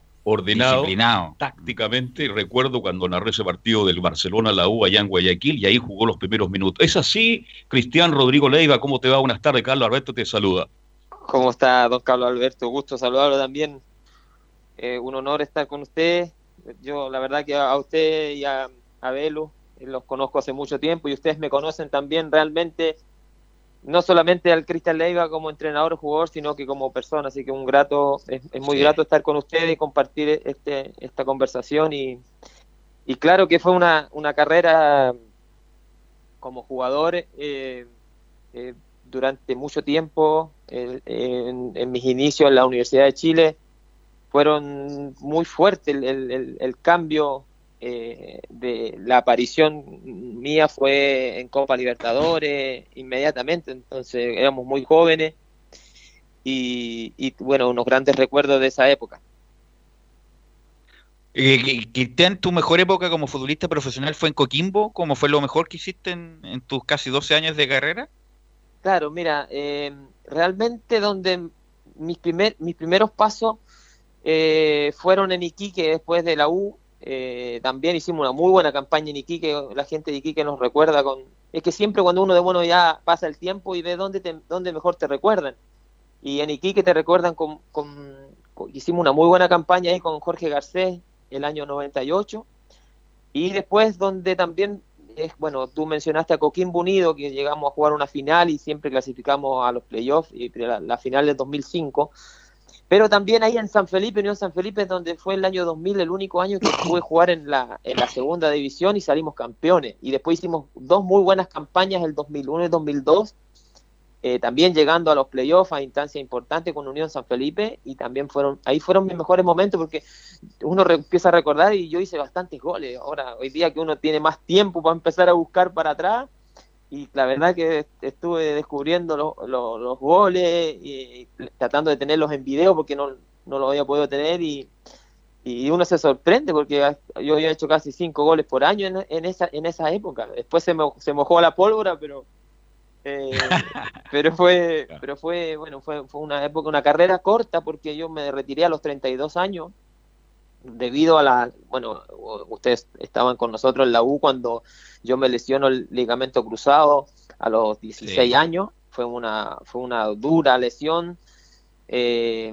de un año de para en ese tiempo. Estamos hablando del año 93 eh, fue un año parado sin poder mejorar de la, de la rodilla, el ligamento cruzado, que era muy terrible esa lesión, y yo joven, tuve un año y la U, la U de Chile eh, me aguantó ese año completo, aproveché de, de dedicarme a los estudios, y, y después, bueno, afortunadamente fue el último año de juvenil que alcanzamos a estar juntos ahí con, con toda la Sí. con todas esas la categoría que yo soy 76, los 77 y 78, con el Lori Rodríguez y con varios, eh, Novelus Así y, y- y varios que estaban ahí, eh, pudimos hacer eh, ese año eh, una muy buena campaña en la juvenil, para después ahí prácticamente el año 96 yo me iba a ir a préstamo y, y- y el justamente Lulo Socias renuncia al, y llega el profesor llega Miguel Ángel Russo. Y él decide, claro, decide vernos a todos los que estábamos por préstamo, íbamos 35 jugadores y, y jugamos esa Copa de Santiago eh, en el Estadio Nacional contra Ferrocarril Oeste. Cuando está el Pícaro contra- ¿te Fernández. Esa, la, la Copa Pícaro, esa para, para todos fue un, Así fue un fiasco, y pero para mí fue mi, mi oportunidad donde pude jugar eh, y claro, pude jugar y lo hice bastante bien y, y eso me permitió no ir a préstamo y poder, me inscribieron en la Copa el Libertadores como el, el jugador número 24. Sí, además que tú eras bien generoso, flaco. No estábamos con Cristian Leiva a través de todas las antenas de portales, la M1180 y radioportales.cl, porque como tú recibías premios de Copa Libertadores, flaco, tú a veces nos invitabas alguna bebida, alguna cosita, ¿ah? porque tú eras el potentado en esa época. Lo que pasa que, claro, nosotros el grupo, el grupo humano, el grupo humano que teníamos era muy bueno. O sea, nosotros siempre la U se caracterizó por, por tener esa, cuando estábamos en el Sausal, por tener esa cercanía todos juntos, cuando Sí. en el- en- donde la señora Nelly, eh, la mamá de Juan Soto, que en paz Sí. descanse, nos recibíamos ahí los, los desayunos, almuerzos y, y comida, eran todos ahí, el NECU con, con su con su coso de completo allá, y eran lugares de encuentro donde todos los que estábamos ahí, tanto en las categorías primera infantil en ese tiempo, segunda y tercera, nos conocíamos, estábamos todo el día en, en el Sausal y, El Sausal. y la verdad que se creaba ese, ese ambiente positivo que, ah, bueno, eh, a la larga eh, han pasado el tiempo y todavía mantenemos, yo todavía mantengo contacto Relación, con la sí. gran mayoría de los compañeros que estábamos ahí. Ahora, que Cristian, buen- bueno, ¿desde cuándo te picó el, el bichito como para ser entrenador? Porque ya viendo ya el retiro próximo, eh, y tuviste muchos técnicos, Sala, Socia, eh, el mismo Ruso, en tus pasos por Iquique, qué sé yo, San Felipe, ¿cuándo te picó el bichito? ¿Sabes qué? Me gusta esto de, de ser entrenador. El año, el año 2003, eh, pero, pero antes hay una historia. Eh, yo era juvenil en ese año 95 en la U, y como yo era soy de provincia y yo estaba en una pensión, eh, nos permitían a nosotros, el, todavía me acuerdo, don, don Nelson Bustamante, eh, Sí, nos daban un extra, un extra de dinero y íbamos a ayudarle a las a la sub 11, a la sub 10, a las- en ese tiempo era la sub 11 y yo ayudaba al profe Orellana y el profe Bacha que estaban en la 11 y 12. Jorge Y en Orellana, ese Jorge tiempo, Orellana. claro, y en ese tiempo estaba Pinilla en la sub 11. Y nosotros íbamos a ser de ayudante de ayudante técnico, éramos, éramos eh, jugadores juveniles y hacíamos de ayudante en lo que en lo que requiera trabajo de pase o definiciones, ayudábamos a los profes. Y ahí como que esa instancia siempre nos gustó. Y el año 2003, cuando yo vine a, a Unión Española, eh, inmediatamente estando en Santiago me inscribí en el, en el curso de entrenador del INAF, en la etapa de la iniciación, y ese año terminé mi, mi año, claro, acá en Chile el INAF te permite en un año tener ya el título de iniciador, al segundo año es monitor y al tercer año es técnico. Entonces con ese título yo ya podía hacer clase hasta los 12 años. Eh, después fui a Coquimbo a jugar y en Coquimbo eh, se dio la oportunidad de también de generar unas escuelas sociales, donde, claro, la práctica va haciendo al, al- al maestro. Entonces, eh, tuve tres escuelas de fútbol en Coquimbo, sociales todas, en la parte alta de Coquimbo, en Las Cardas, una parte rural, y el Tongoy. También trabajé casi jugando y después las tardes iba a hacer clases. Y ahí ya que me agarró el bichito, ya, después del año cuando yo me decido retirar, porque decidí retirar porque mi rodilla ya eh, tenía mi tercera operación, eh, y, y la verdad que estaba sufriendo, sufría el ir a entrenamiento. eh, claramente uno cuando a esa edad la rodilla, cualquier traumatismo se inflamaba, eh, no entrenaba, no podía entrenar hasta el jueves, me recuperaba, me entrenaba jueves y viernes para poder jugar el fin de semana. Y estamos hablando que ya el alto rendimiento empezaron a salir los, los jugadores rápidos y uno ya iba quedando atrás. Entonces, bueno, yo decidí dar un paso al costado y ya, y ya, y ya tirar a, a lo que era, arranqué con la escuela de fútbol. Eso fue lo primero que hice. Yo soy del, de- bueno, ustedes saben que soy del pueblo de, de que está en la quinta región, en la comuna de Papudo. Sí. Eh, Y y ahí yo, claro, ahí formé mi, mi academia de, de fútbol. Tenía muchos chicos, casi 100 niños de, la, de toda la zona de Papú, de la Ligua. Estuve casi un año con esa escuela hasta que me reclutó la U de Chile. Ahí volví de nuevo a mi casa. Volví porque... a- a ¿En qué año fue ahí- eso cuando volviste a la U, flaco? Ahí, ahí volví el año 2008 como jefe de captación. Yo creé el proyecto de captación de la U ese año, el año 2008. Eh, todo eh, había que generar una red a nivel nacional y de, de búsqueda de talento, pruebas masivas, y esa la generé durante seis meses. Esto fue del año 2008, de octubre, hasta eh, el 2009, que fue marzo-abril, donde se empezó a generar la serie sub 9 y sub 10, recién del torneo. Y estaba el profe Pinto, el profe Pinto estaba de jefe técnico en las divisiones menores, y él me da la oportunidad, como yo hice la captación y las pruebas masivas, y me dio la oportunidad de poder dirigir la sub 9, como era la primera vez, me da la oportunidad y me dice, Flaco, quédate en- en- dirigiendo, ¿te gusta dirigir? Yo sé que te gusta, porque yo siempre iba, aparte estar en captación, iba a ayudarle a todos los, a todos los entrenadores, ratos libres. Además, mira, eh, Flaco, para que la gente sepa, eh, obviamente que el Flaco Leiva no es porque no, no se sea conocido nuestro, amigo nuestro, es de una gran calidad humana y por eso siempre ha, ca- ha caído parado en todos lados, eh, tanto en la U como en la selección. Y, y- y por el tiempo, eh, Flaco, nos, coméntanos cómo llegaste tú a la, a la selección chilena, a dirigir ya la- las selecciones menores de la selección chilena. Claro, ahí, ahí arrancó, yo en la U Ah, sí, te, te 9. quería saludar Giovanni Flaco. Cristian, te saluda Giovanni Castiglione, ¿cómo estás? Tanto tiempo Giovanni. que no nos vemos. Mucho, un gusto saludarte, Giovanni. No, el Eh, gusto también es mío, bueno, escuchando tus historias que yo también las viví porque también fui tuve la suerte de que en un momento fui subido de categoría y estuve con, jugué partidos con, en tu, contigo en cancha, me recuerdo en las Sí. juveniles. Entonces Tengo- estaba escuchando de- atento, por eso no ahí- Así que te mando un abrazo y te voy a seguir escuchando y de ahí te voy a hacer un par de preguntas. No hay problema. Sí, Flaco, ¿cuán- ¿cómo llegaste a, la- a las divisiones de la selección chilena, a la, a la sub-15, Claro, me acuerdo? Y ahí después, yo bueno, estuve tomaste cinco lo- años en la U de Caputo. Chile.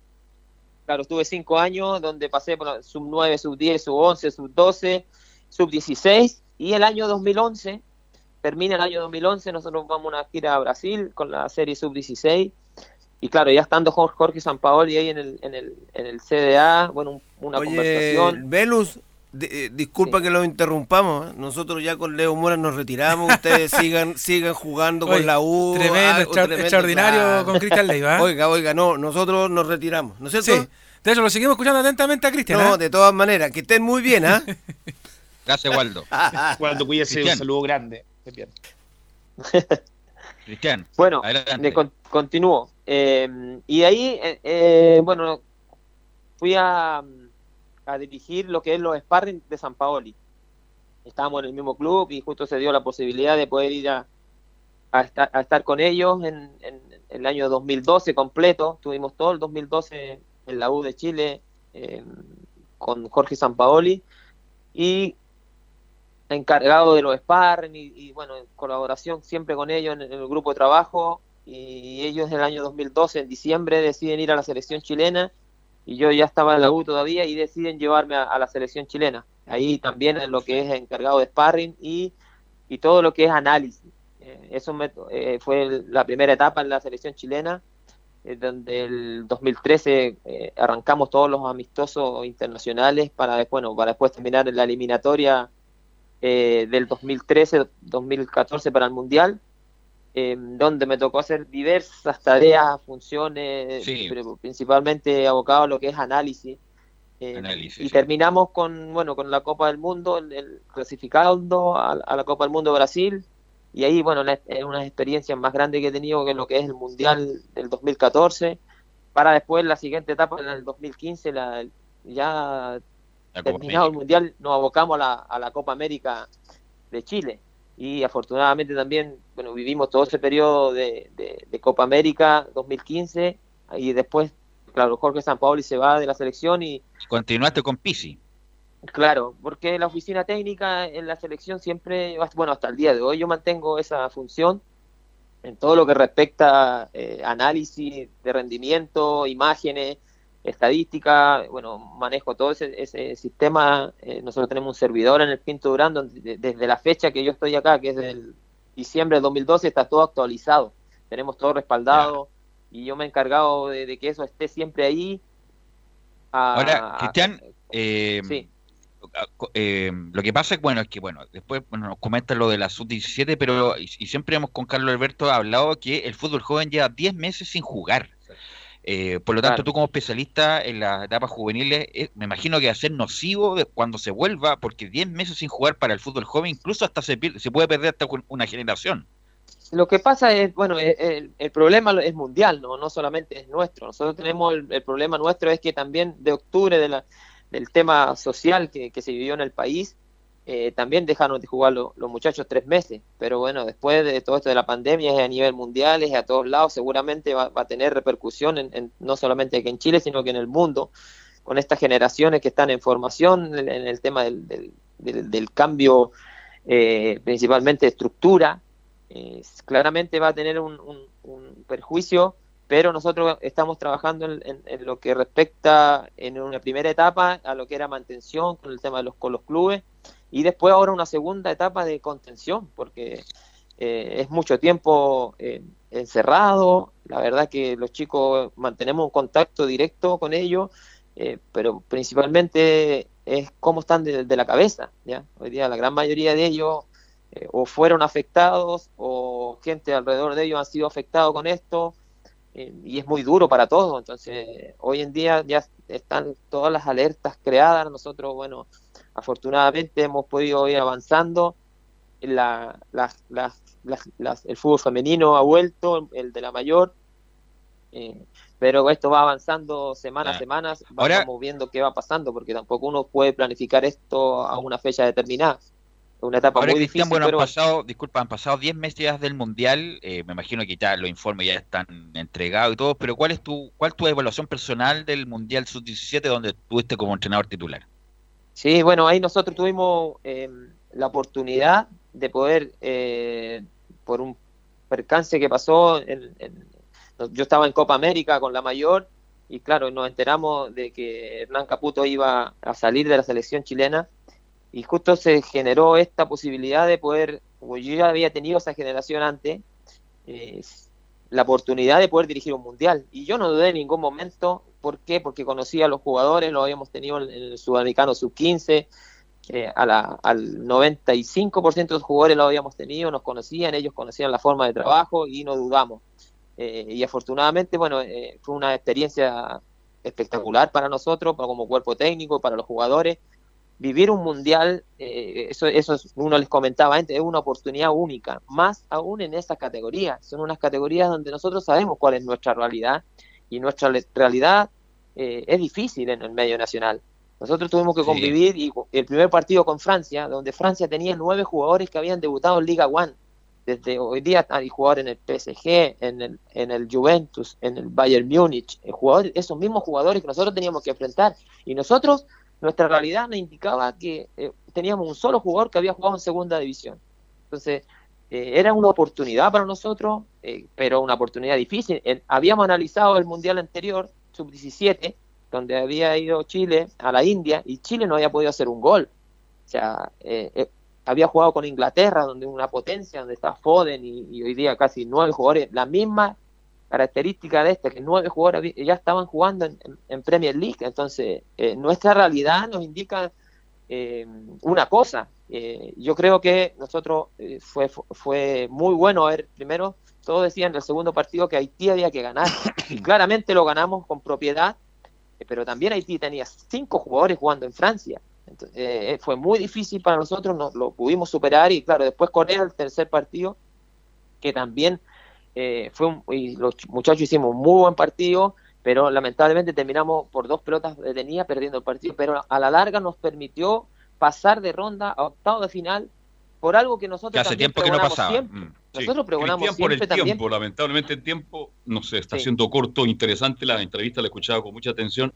Primero, ahora pasas a ser tú el ayudante de Redim para la sub-23 de los Juegos Paralímpicos y tu relación con el actual técnico Rueda, ¿cómo anda?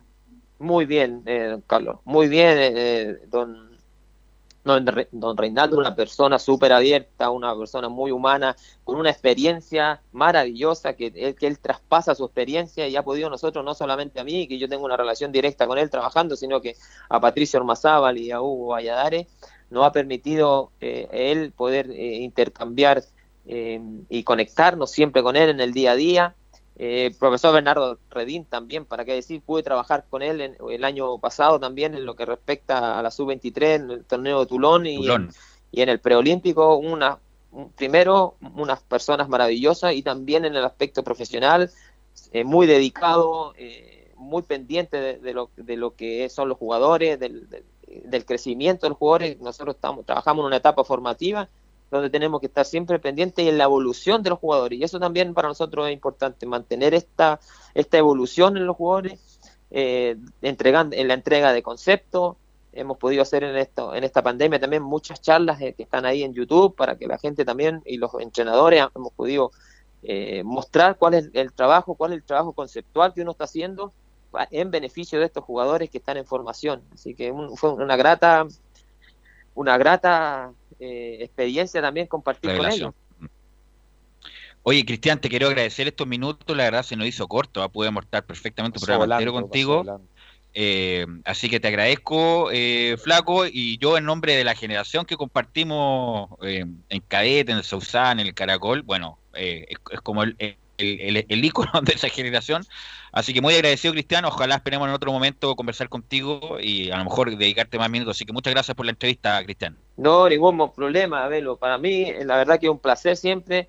Uno siempre está abierto, a veces, a veces eh, nosotros por eso lo, lo hacemos por intermedio de comunicaciones, pero totalmente abierto a, a las entrevistas, poder a comunicar lo que estamos haciendo, porque a, a veces hay una desinformación por lo que por lo que nosotros hacemos y hoy día, claro, estamos en plan de, de poder informar y que todos tienen que saber lo que lo que pasa en las selecciones juveniles. Así que muchas gracias por la invitación y, y, y les mando un cariñoso saludo a todos ustedes. Un abrazo, un abrazo, Un gracias, Cristian Leiva. Y en honor al tiempo, vamos con Felipe Holguín y el informe de la Católica. Buenas tardes, Velus. Así es, eh, estuvimos en conferencia de prensa hace mediodía con la escuadra de la Universidad Católica, donde se le preguntó por los trabajos tácticos de Ariel Holland al jugador eh, Tomás Astaburuaga. Vamos a escuchar lo que dijo. Eh, bueno, lo que venimos haciendo desde inicio de año, los trabajos que le gusta a él, que el, el 2-1, el, el tercer hombre, eh, el buen trato con, con el balón, así que más que nada eso, la buena intensidad que, que hemos tenido en el tema de la presión, así que eso. Y como último, escuchemos lo que dijo el jugador eh, Tomás Astaburuaga con respecto a la fase 3 que está preparando la Católica. Todavía no, no, no se ha planteado tener partido amistoso. Eh, sí estamos entrenando obviamente ya en fase 3 hace mucho tiempo, eh, donde cual, eso es importante porque podemos tocarnos la pelota entre nosotros, hacer los movimientos que quiere el cuerpo técnico y sí, efectivamente estamos haciendo fútbol entre nosotros y, bien, nos estamos, como lo dije anteriormente en la respuesta anterior, nos estamos preparando de la mejor manera para cuando inicie esto contra Unión Española, eh, llegar bien y, y- y obviamente tener un buen resultado. Velus, eh, y también, eh, ya como lo había mencionado en titulares, eh, el rival de la UC en Copa Libertadores se queda sin su figura estrella. El, el jugador del gremio de Porto Alegre, estoy hablando, es Everton, que finalmente, tras una ola de rumores, llegará con una importante baja al cuadro, ya que el delantero eh, Everton Sousa anunció que deja el club para partir al Benfica de Lisboa. Bien. Ok, gracias Felipe, muy amable. Nos faltó tiempo. ¿eh? Nos faltó el tiempo el programa de hoy, tuvo Sí. muchas cosas, así que tuvo bueno Fue- el programa, así que gracias eh, Giovanni, Velus. gracias Leo, sí, Waldo, Qué agradable escuchar a, a este niño Leiva. Sí, no, decente, decente, Eh, decente, decente, decente, a- yo lo conozco uh, mucho tiempo, podríamos hablar un Aprovechó, programa entero de eh, cortito, aprovechó el flaco de las personas que sacó provecho a todas las experiencias que vivió porque le tocó Así vivir es. el sausal. En la pobreza misma. Hasta estar en Pinto Durán y todo eso y le adquirió una experiencia que la demuestra No. conversando con él. Solo hablando se nos pasaron 25 minutos rapidísimo. Sí, no, además es tipo humilde, no, yo lo conozco, decente. tenemos muchas historias que contar ahí, no, pero el flaco Leiva es espectacular. No, es por una o sea, tarde entera. Y por algo ha trabajado con todo el mundo, trabajó con San Paoli, con Pizzi, con Rueda, siempre cae parado porque además... Lo, lo- lo lógico eh, sería que se va uno, lo sacan y no lo han Claro, sacado por algo. Además el flaco era muy divertido, si me acuerdo yo, cuando terminaba de entrenar en el Sousal, antiguo, eh, qué sé yo, Salazo, sí, Quintano, Tosa, y nos poníamos a ver el partido y era para puro escucharle las tallas al flaco Leiva. Era muy No. chistoso, muy divertido el flaco Cuando Leiva. se dejó el pelo largo, lo que se preocupaba era impresionante, ¿no? Y no, no le quise preguntar por esa famosa, claro, no, no le quise preguntar al Sí. flaco por esa jugada de, Ro- de Rosenthal que le hacen en los 26, que lo, como que lo baila. Siempre lo licean con eso, pero bueno, eso es para otro programa. Así que, gracias se le, muchachos, se muy le buen podría programa, haber gracias Gabriel. preguntado cuál es Y- su forma de jugar, pues Velo. Del, del flaco. Sí, no, no, no. Era, lateral como izquierdo, técnico, como lateral técnico. pero, Como técnico. pero pasaba la, pasaba la mitad de cancha y ahí había como un hoyo. Entonces era buen defensor. Claro. Claro, marcaba bien, este, cuando pasaba, volvía rápido atrás, eh, tenía una buena, muy buena zurda, y esa fue Y era alto, po, era alto, Claro, era uno de los jugadores Claro, y, también- donde faltaba un jugador, el flaco estaba. Bueno, Velus Sí. Carlos, para el cierre solamente recordarle a la gente que si se perdió la entrevista desde el comienzo con Cristian Leiva, la puede escuchar en el podcast de Radio Portales. Ahí busca Estadio Portales en Spotify y la puede escuchar completita la entrevista que tuvimos con Cristian Leiva hoy día en Estadio Portales. Muchachos, muy buen programa, así que eh, saludos para todos y nos encontramos mañana en una nueva edición de Estadio Portales.